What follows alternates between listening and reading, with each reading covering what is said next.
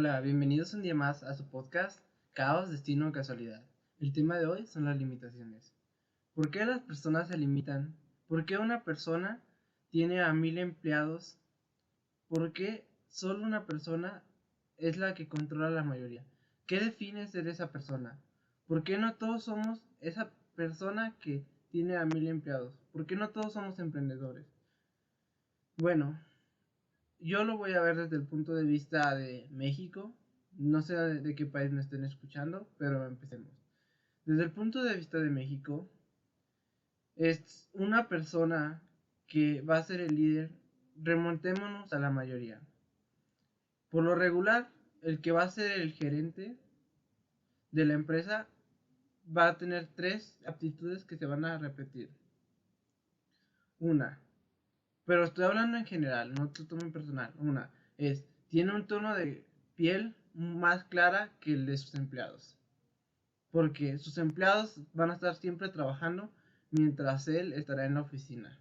Dos, este tendrá mínimo la preparatoria terminada. Exacto. Dirán, ¿cómo que alguien con preparatoria está siendo el gerente? Sí, en México te puedes entrar a una empresa con la preparatoria y ya ir ascendiendo de empleo, ya te piden que mientras estés trabajando estudies la universidad de línea. Porque obvio, si te piden la licenciatura, pero no es un requisito para ser gerente en México. Y luego, ya van dos. Es el tono de piel y una licenciatura. Y el tercero es simplemente tu actitud esas tres cosas, licenciatura, tono de piel claro y tu actitud, son lo que te definen si vas a ser un gerente o no.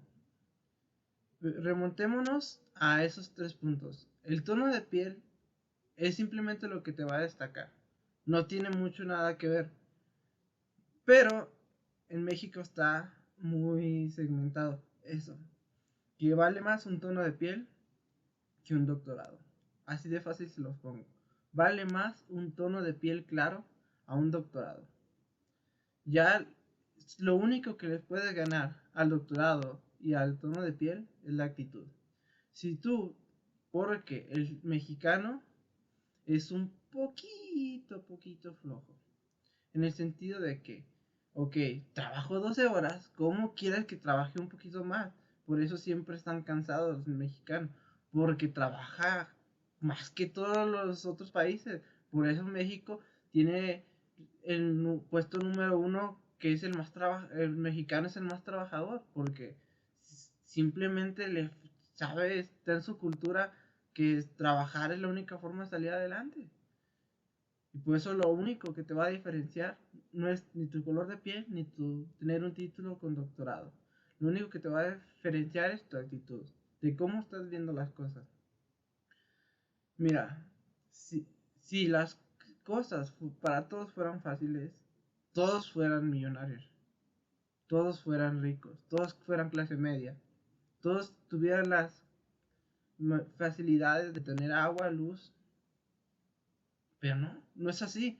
México tiene un, la población más grande porque tiene 50% de población en pobreza y 20 en pobreza extrema.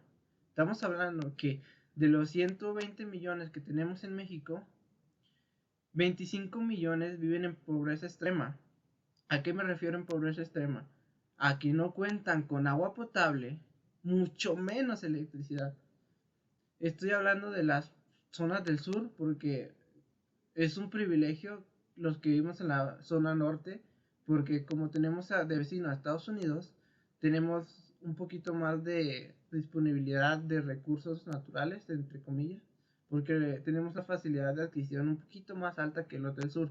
Los del sur tienen los recursos naturales, pero no los pueden utilizar porque no tienen los recursos ni la infraestructura necesaria. Pero una de las Shark es de las zonas del sur. Y eso no fue una limitante. Ella a cada rato lo cuenta que ella no tenía ni para zapatos, pero no le importaba. Ella sabía hasta dónde quería llegar y lo consiguió. salió en uno de los programas más importantes, se puede decir. Shark Tank es un programa de, de gran audiencia. Y lo consiguió, ella ni para zapatos tenía. Y lo consiguió, por eso les digo, la actitud te va a ayudar más que tener un color de piel claro o un doctorado. Tu actitud va a depender si quieres salir adelante o no. Y así es en la vida. Si no todos se van a querer levantar a las 2 de la mañana a buscar, leer, documentarse. Nadie quiere correr ese riesgo. Pero para levantarse a las 2 de la mañana, simplemente te tienes que dormir a las 8. No tienes que hacer un gran cambio. Ya, si te duermes a las 8 de la noche y a las 2 de la mañana es un periodo de 6 horas. 6 horas es como un promedio de lo que está durmiendo el público en general en todo el mundo. Con solo 6 horas, si te duermes a las 8 y te levantas a las 2, les aseguro que su vida puede cambiar. Yo estuve aplicando todo lo que fue 2019, ese, ese ritmo de vida. Yo me levanté a, todos los días a las 2 de la mañana y cambió drástico mi forma de pensar. Porque les digo eso porque yo entraba de clases de 7 de la mañana a 8 de la noche y pues no me sobraba el tiempo, la verdad. Así que nomás llegaba a mi casa como 8 y media, 9 y me dormía porque tenía que seguir con las actividades el día siguiente, no me podía frenar. Me preguntarán, ¿y las tareas? Pues las hacía, por eso les digo que me rendía el tiempo, porque me levantaba de, de 2 de la mañana a 6, a esas 4 horas las aprovechaba me leía unos dos libros, hacía unas cuatro o cinco tareas y hacía ejercicio y desayunaba, porque todo eso lo tenía que hacer porque a las seis ya tenía que estar tomando el siguiente camión para irme a la escuela. Y así repetía, era mi, fue mi rutina durante 2019. Dormirme a las 8 o 9 de la noche, porque si no me despertaba a las 2 de la mañana no iba a rendir, la verdad. Y, sé que mis compañeros estudiantes de la universidad están peor. Simplemente están durmiendo una hora. No sé cómo su cuerpo les está rindiendo. Pero les digo, lo que los va a definir es su actitud, de cómo afrontan las cosas. Si son constantes, si se van a rendir. Todo depende de cómo quieren salir adelante. Es una cuestión de actitud, no de posibilidades. En México tenemos muchos apoyos, pero esos apoyos son para los que se lo merecen, para los que lo quieren. Tenemos, porque eso sí les digo, las becas después de preparatoria en universidad son dificilísimo de conseguir, que son casi existentes. Es casi si tienes un promedio de 9 para arriba, es la única forma de acceder a una beca. Y yo que fui estudiante del Politécnico Nacional y el del IP IPN, les puedo decir que conseguir un, un 9 es algo difícil. Porque simplemente no te da el tiempo para hacer 120 ejercicios de un día para otro, 200 ejercicios de un día para otro. No te da el tiempo, lo buscas, lo buscas. Por más que estés escribiendo, la escritura a mano solo puedes escribir 60 palabras por minuto. Estamos diciendo que a lo mucho una palabra se conforma por seis letras. A lo mucho estás escribiendo 300 palabras. 300 letras. Solo puedes eh, hacer 300 letras por minuto. ¿Cómo quieres hacer tantos ejercicios? Porque una integral, una derivada, una límite, a veces te toma una hoja y estamos hablando que una hoja tiene en promedio como unas 50 letras. Estamos diciendo que estás solo puedes contestar seis ejercicios por minuto. Y eso es que ya tienes todo memorizado. En mínimo esa tarea que le estoy diciendo les va a tomar media hora. Los 120 ejercicios, media hora. Pero es... Al obvio te vas a trabajar en algunos y todo ese show. Por eso les digo, ser estudiante universitario no es cosa fácil. Y menos estudiar y trabajar. Es lo que le mencionaba. Para llegar a un puesto de un gerente tienes que estudiar trabajar, tener vida, familia, No, hombre, está súper difícil. Por eso en México es muy poco el que tiene título universitario. Dirán, ah, todos, todos tienen. No, la verdad es que no. No todos tienen título universitario. Porque es una licenciatura es muy difícil de sacar en México. Porque, para empezar, la población mexicana no puede pagar una universidad. Tiene que recurrir a las universidades públicas. La ventaja es que tenemos que, por ejemplo, la UNAM es muy baja, igual el Politécnico es muy bajo. Yo que vivo en Zacatecas también es entre comillas bajo. Creo que la colegiatura máximo llega a, a mil pesos el semestre pero son muy bajos a comparación de otras universidades.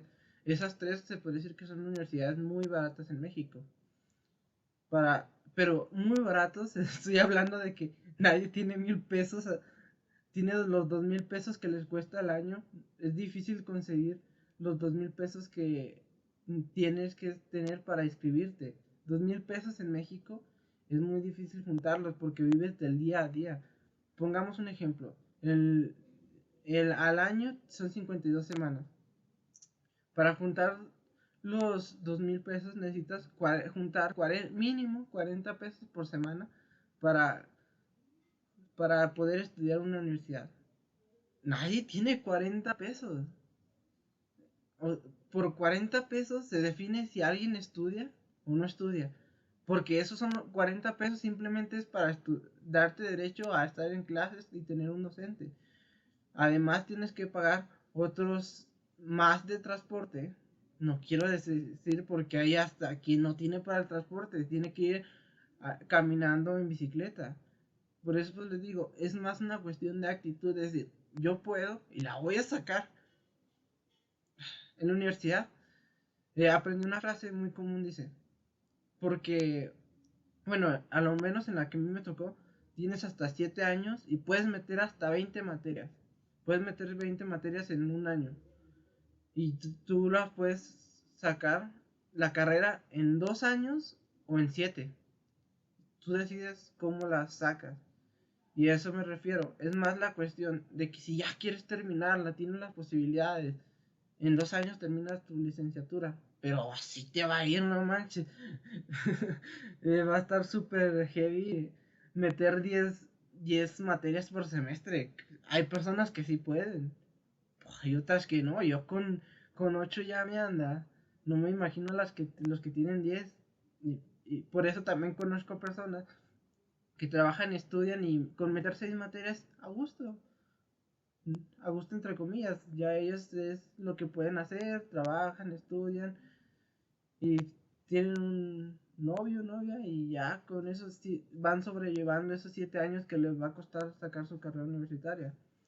Y así se van dando las cosas, por eso les digo que es más una cuestión de actitud que de otra cosa. Todo esto se remonta a que, ya les dije, la actitud es lo que te va a diferenciar de las demás personas. No, no importa si tienes un tono de claro más, un tono de piel más claro o si tienes un postdoctorado. La actitud es lo que te va a hacer sobresalir de los demás. La actitud me refiero a, yo me quiero quedar una hora más, quiero hacer un ejercicio más porque esto me servirá en un futuro. Eso es actitud de que hacer más de lo que te piden. Siempre busca hacer un poquito más, poquititititito más. Porque ese poquitito más, el promedio no lo está haciendo. Son muy pocas las que la está haciendo. Otra vez veamos estadísticas mexicanas solo el 1% gana más de 20 mil pesos al año. No, al mes. solo el 1% gana más de 20 mil pesos al mes. Por eso cuando el gobernador de Nuevo León dijo, un sueldito es 50 mil pesos y eres feliz. ¿Cómo? Si estás ganando el doble de lo que solo el 1% lo tiene. Estamos hablando que solo el 0.5% tienes esa posibilidad de ganar ese sueldo. Menos del 1%. Y por eso todo el público y el hate mexicano se fue para el gobernador de Nuevo León. Porque nadie está ganando. El 0.5% de la población es el mínimo, mínimo, mínimo. Nadie lo está ganando. Es escasa la persona que lo esté ganando. Por eso el hate se le fue a él. Y así las cosas. Cuando alguien dice una verdad que muy pocas comparten, lo toman a loco. Le tiran hate, hate, hate, hate. Pero es la verdad. Simplemente hay personas en México que no tenían nada, que vienen, como la que le digo de Shark Tank, la, la, una de las inversoras que viene del sur, no tenía ni para unos zapatos, pero simplemente se le dio. Tuvo la tenacidad de que estudió una universidad y eso le permitió abrirse muchísimas puertas y ahora ser una de las más importantes a nivel de México. Y es lo que les digo. Anímense a soñar, que digo el chicharito. Pensemos cosas en grande, porque no quiero que me moneticen eso. Pero ya se saben la frase. El chicharito dijo esto. El chicharito es otro ejemplo. Él se fue a jugar a Europa, a uno de los equipos más importantes, al Real Madrid. es mexicano el chicharito y se fue al Real Madrid. Por eso él dice que hay que soñar en grande. Se puede porque se puede. Solo es una cuestión de actitud. Obvio, no. Ahora sí, les, ya para que íbamos con un poquito a, la mitad del, podcast, les quiero decir, pues obvio, ahí les van ahora sí las reales limitantes. Una persona con carencias está en instinto de supervivencia. El número uno es instinto de supervivencia. Si estás en instinto de supervivencia, ni de pedo vas a poder. Es muy difícil que, puedas si estás en un instinto de supervivencia porque vas a tener muchas escasez. Dos, si tu, estado emocional no se encuentra bien, tienes depresión, ansiedad, algún síndrome de psicológico que te haga un poquito menos, ya, ya estás un poquito con menos capacidad. Y por último, tres, simplemente no era tu momento, no tenías la oportunidad en ese momento, a lo mejor no tenías ni, no estabas en instinto de supervivencia, ni tenías un problema emocional, pues simplemente no era el momento, no te tocaba. Ah, yo tengo personas conocidas que a los 50 años estaban estudiando una licenciatura. Por ejemplo, mi mamá estaba a los 30 estudiando su segunda licenciatura. Y no estaba mal, ella simplemente quería superarse. A los 30 años estaba estudiando una licenciatura porque ella le nació estudiar otra licenciatura, no se sentía conforme con la que ya tenía. Por eso les digo, son tres los aspectos. Estar en instituto de supervivencia porque tienen muchas carencias. no tener un estado psicológico estable para estudiar. Y simplemente no tuviste la oportunidad. Son esas tres cosas que te ponen limitantes y limitantes heavy. Muy, muy, muy, muy difíciles que la verdad son difíciles de salir de esas tres limitantes, no cualquiera. Por ejemplo, a mí mi estado mental les, digo que por el 2019 estuvo, estuvo súper pesado. No, no estaba en mis mejores condiciones. En 2019 no fue mi año. Muchas que quieren regresar al 2019. Yo ya no regreso. Eh, me fue como en feria. Estaba mm, literalmente estaba 18 mm, horas de trabajo continuo. 18 horas estaba trabajando por tres personas, pero porque simplemente me quería superar, y la verdad. yo antes del 2019 no podría concentrar alguna palabra, pero en ese año fue un cambio total porque tenía que estar 18 horas estudiando y estudiando y estudiando. Por eso aumentó muchísimo mi vocabulario. Antes no podía ni entablar una conversación, ni, ahí se van a identificar muchos. Mis conversaciones eran, hola, ¿cómo estás? ¿Qué comiste? Ya. A esas cinco frases se remontaban mis conversaciones. Adiós. Eran mis pequeñas conversaciones. Hola, ¿cómo estás? ¿Qué comiste? Adiós. Eran mis pequeñas conversaciones porque no tenía más que ofrecer. Era mi vocabulario limitante. Pero ya después, de, en 2019, con 18 horas, pegarte a estudiar, estudiar, estudiar, estudiar, se me dio. aumentó muchísimo mi vocabulario. Y no se diga cuando salga de la universidad, sé que me faltan dos años. Y primeramente, Dios, vamos a salir bien. Vamos bien, porque la mínima probatoria en mi universidad es 9. Y pues me gustan las vacaciones, hay que fregarle para tener ese 9. porque la verdad sí, mi universidad me da dos, dos meses de vacaciones. Sí, necesito el 9, pero si saco el 9 ya tengo mis dos dos meses de vacaciones. Por eso siempre me esfuerzo para sacar mínimo el 9 y tener dos meses de vacaciones. Porque es cuando más aprovecho en vacaciones. Aún recuerdo mis primeras vacaciones de, de prepa. Que no sé ni cómo le hice, pero leí más de 100 libros. No sé ni cómo le hice, la verdad. A lo mejor en podcast más siguiente les explicaré, pero leí 100 libros y fue un cambio total, la verdad. Muy, muy, muy grande. 100 libros en, un, en unas vacaciones de verano y otros 50 libros en unas vacaciones de invierno. En, teoría se puede decir que leí como 160 libros en un año. Mira, ah, chingado, ¿cómo vas a leer un libro casi por día? de que se puede, se puede. Luego les muestro técnicas de cómo poder leer hasta 5 libros por día. Dirán que no es posible, pero más adelante les hablaré de eso. Y así es la vida. Para concluir este podcast, les quiero que queden con esta frase. La única forma de salir adelante es tu actitud. Tu actitud te definirá como persona si tienes una actitud, todo será fácil. Piensen en grande, sueñen en grande y la vida les dará todo en grande.